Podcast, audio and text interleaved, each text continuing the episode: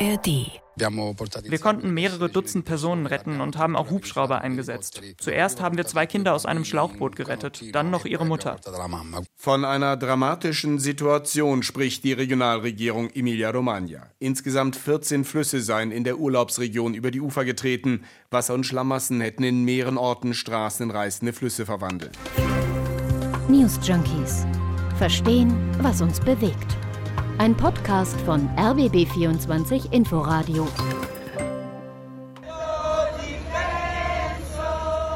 Das ist eine Szene aus der Stadt Cesena in der Region Emilia-Romagna in Italien. Es ist ein Instagram-Video von Menschen auf der Straße, die da zusammen singen. Die stehen da mit Gummistiefeln und Schaufeln vor ihren Häusern und vor Haufen aus Modder und Gerümpel also Aufräumarbeiten nach den heftigen Überschwemmungen, die die Region heimgesucht haben. In diesem Video sind die Wassermassen inzwischen schon wieder weg und die Häuser stehen immerhin noch, kann man sehen, aber an anderen Orten, also vor allem in Gebieten östlich von Bologna, sieht es wesentlich schlimmer aus. 36 Städte und Gemeinden sind insgesamt von den Überschwemmungen betroffen. Dazu kamen Erdrutsche, die Straßen und Häuser weggerissen haben an Dutzenden Stellen und 14 Tote haben die Behörden inzwischen gemeldet. Mehrere mehrere tausende evakuierte Menschen. Betroffen sind Orte wie Cesena, Faenza, Riccione, Rimini oder Ravenna. Das ist natürlich auch eine beliebte Urlaubsregion. Ne? Viele kennen da bestimmt auch Viertel, waren da spazieren mal oder im Lokal was essen in den Ferien. Und da ist eben diese Regenmenge von sechs Monaten vor der, von der Adriaküste bis zum Fuß der Apenninen innerhalb von 36 Stunden runtergekommen. Und das auf einen ausgetrockneten Boden nach langer Dürre. Äh, schon vor zwei Wochen hatte es in Ravenna ja Überschwemmungen gegeben geben. Auch deswegen spricht der Zivilschutzminister in Italien jetzt von Auswirkungen des Klimawandels. In jedem Fall haben die Menschen und die Infrastruktur schwer gelitten, kann man sagen. Die Strom- und Gasleitungen hat es zum Beispiel schwer erwischt und das Mobilfunknetz war weg in vielen Teilen. Auch Trinkwasser ist in manchen Orten ein großes Problem aktuell. Und über diese Lage dort in Italien sprechen wir heute bei den News Junkies. Wir wollen wissen, wie sieht es derzeit vor Ort aus? Welche Gegenden sind besonders schwer getroffen? Wie kommen die Aufräumarbeiten voran? Und was sind die wirtschaftlichen Folgen in dieser Region, die eine ja zentrale, sehr, sehr sehr wichtige Rolle spielt, auch in Italien. Dazu hören wir unseren Italien-Korrespondenten Jörg Seiselberg und die News Junkies. Das sind heute am Freitag, den 19. Mai 2023. Christoph Schrag und Lisa Splanemann. Hallo. Es war die vielleicht schlimmste Nacht in der jüngeren Geschichte der Emilia-Romagna. Es gibt verheerende Schäden in vielen Städten. Meine Provinz Ravenna ist aufgrund der Wassermassen in weiten Teilen nicht mehr wiederzuerkennen. Wir haben in der Nacht etwa 5000 Menschen evakuieren müssen. Das ist Michele de Pasquale, das ist der Bürgermeister von Ravenna. Und wenn er da von der schlimmsten Nacht spricht, dann meint er die von Dienstag auf Mittwoch. Da kam die größte Menge Regen runter. Das waren Massen, die sonst eben in einem halben Jahr fallen. Und die Folge des Ganzen, Flüsse sind über die Ufer getreten, haben ganze Stadtteile und Ortschaften überschwemmt oder wurden zu reißenden Strömen in den bergigen Regionen, wo es dann auch hunderte Hangrutsche gab. Und davon kursieren auch Handyaufnahmen, wie zum Beispiel ganz plötzlich an einem Hang einfach die Straße mitsamt Baum wegrutscht. Und auf anderen Videos sieht man wiederum oder Luftaufnahmen sieht man Straßenzüge, die aussehen wie Kanäle oder man sieht beispielsweise Häuser, die dann auch tatsächlich bis zum Dach unter Wasser stehen. Ich habe Bilder gesehen, auf denen Polizisten alte Leute huckepack durch beinahe schulterhohes Wasser aus den Häusern tragen. Äh, der Direktor der Küstenwache der Region um Ravenna, Francesco Cimino, hat beschrieben, wie sie die Menschen vor den Fluten gerettet haben. Wir konnten mehrere Dutzend Personen retten und haben auch Hubschrauber eingesetzt. Zuerst haben wir zwei Kinder aus einem Schlauchboot gerettet, dann noch ihre Mutter. Ja, Menschen mussten also mit Schlauchbooten aus den Wohnungen geholt werden oder mit Hubschraubern von den Dächern. Die italienische Feuerwehr rückte allein in der Emilia-Romagna äh, zu 2000 Einsätzen aus. Die Behörden registrierten zudem 280 Erdrutsche, über 100 davon mit äh, sehr schweren Folgen. Und wie die Situation aktuell in der Region ist, darüber haben wir mit unserem Italien-Korrespondenten gesprochen, Jörg Seiselberg. Und er hat die Situation so geschildert. Ja, man beginnt äh, mit den Aufräumarbeiten, die gestern schon eingesetzt haben. Das Wasser geht so langsam zurück in einigen Städten, Cesena beispielsweise, eine Stadt, die ja sehr stark betroffen war. Da ist es in der Innenstadt äh, so, dass man dort mittlerweile schon aufräumen kann, den Schlamm beiseite schieben kann, die Wohnungen äh, herrichten kann, dort so ein bisschen wieder für normales Leben sorgen kann. Aber die Gummistiefel sind da immer noch Hauptkleidungsstück. Also es ist spürbar, äh, es ist sichtbar noch äh, die Folge auch in Städten wie Cesena. Und dann gibt es Städte wie Ravenna beispielsweise, wo der Bürgermeister heute nochmal gesagt hat, nein, geht noch nicht zurück in eure Häuser. Äh, mehrere tausend sind da ja in Turnhallen, auch in Museen äh, untergebracht worden, die raus mussten aus ihren Häusern. Und der Bürgermeister sagt, die Katastrophe ist noch nicht überwunden, die Notsituation ist noch nicht überstanden. Geht erst zurück in eure Häuser, wenn es wirklich ein offizielles Signal von Seiten der Behörden gibt. Kann man denn sagen, wie viele Menschen da insgesamt betroffen sind und vielleicht auch schon absehen, wie, wie groß die Schäden sind, die da verursacht wurden? Also insgesamt äh, sind wohl 24.000 Menschen betroffen gewesen von den Evakuierungen, mussten ihre Wohnungen verlassen. Über 13.000 konnten immer noch nicht zurückkehren, müssen abwarten, wie sich die Situation entwickelt. Es äh, gibt äh, insgesamt, das ist die neueste Zahl von heute Mittag, dass 14 Menschen ums Leben gekommen sind. Ein weiteres Todesopfer ist gefunden worden. Und die Schäden, die gehen ja in die Hunderte von Millionen. Das hat auch der Regionalpräsident Bonaccini gesagt. Also diese Überflutung ist zu Vergleich mit dem Erdbeben, das die Region vor zehn Jahren erlebt hat. Die Emilia-Romagna ist so ein bisschen ja die Herzkammer der italienischen Wirtschaft, der italienischen Landwirtschaft vor allen Dingen, aber nicht nur eine sehr dynamische, innovative Region. Das ist äh, natürlich auch etwas, was aus wirtschaftlicher Sicht Italien trifft. Die Emilia-Romagna hat im Erdbeben vor zehn Jahren gezeigt, dass dort Menschen sind, die Anpacker sind, die auch in schwierigen Situationen sich nicht entmutigen lassen. Äh, sie haben damals äh, relativ schnell die Städte, die betroffenen äh, Orte wieder aufgebaut. Die Hoffnung ist, dass es auch diesmal der Fall sein wird. Aber die Schäden sind auch diesmal wirklich immens. Die Emilia-Romagna ist hier sehr, sehr hart getroffen.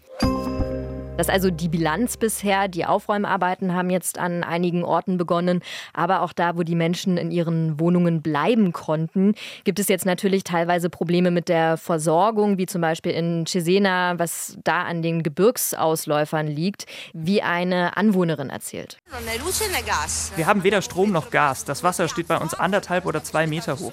Das Wichtigste ist ja aber, dass wir am Leben sind das Wichtigste, dass wir am Leben sind. Also die Instandsetzung, das Aufräumen, das ist jetzt natürlich die Riesenaufgabe, vor die die Menschen äh, da stehen. Und ich meine, das ist jetzt schon die zweite Überschwemmung ne? Mhm. Äh, in diesem Monat in der Region. Anfang Mai stand Ravenna auch schon unter Wasser nach anderthalb Tagen Dauerregen.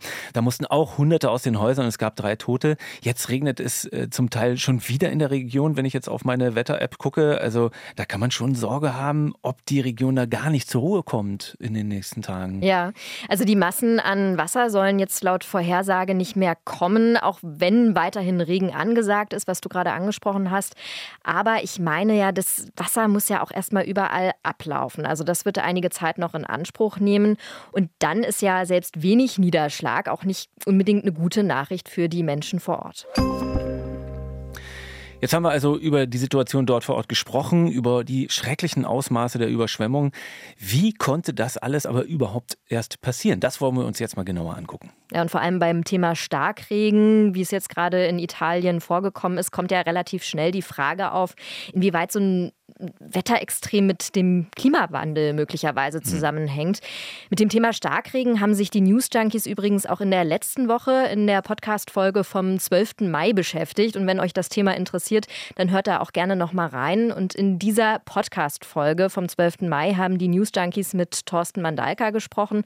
Er ist aus dem RBB 24 Rechercheteam und er hat den Zusammenhang zwischen Klimawandel und Starkregen so eingeordnet. Na, das ist natürlich eine Binsenweisheit, dass es Klimawandel ist. Also ich würde sagen, Thorsten Mandalka, klar ist das für mich Klimawandel. Mhm. Die Wissenschaftler sind da vorsichtiger. Die sagen, ja, wir müssen das alles irgendwie ein bisschen abwägen und da haben wir das Zahlenmaterial, ein Vergleichsmaterial und wir haben uns auch auf bestimmte wissenschaftliche Vorgehensweisen geeinigt und dann müssen wir mindestens 30 Jahre haben, wir haben nur 20 und mhm. so. Aber wir sehen es eben doch deutlich und wir wissen es physikalisch. Wärmere Luft kann mehr Wasser aufnehmen. Wir sehen in den letzten fünf Jahren überdurchschnittlich viel Starkregenereignisse. Äh, das müsste mit dem Teufel oder mit dem lieben Gott zugehen will, wenn das nicht Klimawandel wäre. Mhm. Also für ihn ist es klar, äh, die Ursache von häufigerem Starkregen liegt klar auf der Hand, meint Thorsten Mandalka. Wir haben ja auch erlebt, in den letzten Jahren ist es ja immer wärmer geworden. Mhm. Nach Angaben des Umweltbundesamts waren die acht wärmsten Jahre alle im 21. Jahrhundert. Und der Deutsche Wetterdienst sagt, zwischen 1881, also jetzt wirklich lange her, und 2021, also jetzt, ist das Jahresmittel ähm, in der Lufttemperatur um 1,6 Grad angestiegen. Das also mal die harten Fakten. Ja, und je weiter der Klimawandel voranschreitet, desto stärker kommt es auch zu Extremwetterlagen. Dazu gehört dann beispielsweise Starkregen. Also ist es durchaus nachvollziehbar, dass da auch eine gewisse ja ein gewisser Zusammenhang vermutet wird mhm. von einigen. Wenn jetzt aber zum Beispiel auch noch dazu kommt, dass der Boden besonders trocken ist, weil es mehrere Monate hintereinander nicht wirklich geregnet hat, dann führt genau das dazu, dass das plötzliche Regenwasser nicht aufgenommen werden kann und es deshalb dann auch zu Überschwemmungen schlussendlich kommt. Und dazu nochmal Thorsten Mandalka aus dem RBB 24 Rechercheteam. Es ist so, dass äh, sich eigentlich eher durch die Hitze und Trockenheit, die dann lange anhält, der Boden trocknet aus, verdichtet sich und mhm. dann kommen diese Starkregenmassen dann in kurzer Zeit sehr, sehr viel Wasser. Mhm. Und das prallt da drauf und fließt eigentlich dann unkontrolliert irgendwo hin und saugt sich nicht in den Boden und schon auch gar nicht ins Grundwasser, wo wir es eigentlich brauchen. Soweit unser Exkurs nochmal auf das Starkregenphänomen.